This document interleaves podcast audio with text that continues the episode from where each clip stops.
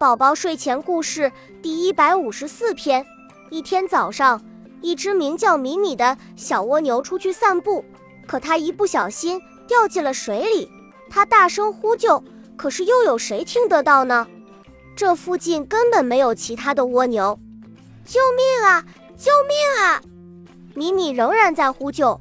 这个时候，一直和米米作对的小蜗牛娜娜听到了求救声。娜娜心想。米米平日里老和我作对，这回他落水了，我才不救他呢。可是见死不救，是不是太小心眼了呀？算了，我必须救米米，他太可怜了。米米，别害怕，我这就来救你。娜娜大喊道。娜娜把一根绳子放进水里，说：“米米，抓住绳子，我拉你上来。”米米回答说：“好。”谢谢你了，娜娜。米米奋力游过去，抓住绳子，而娜娜正在用力地把米米拉上来。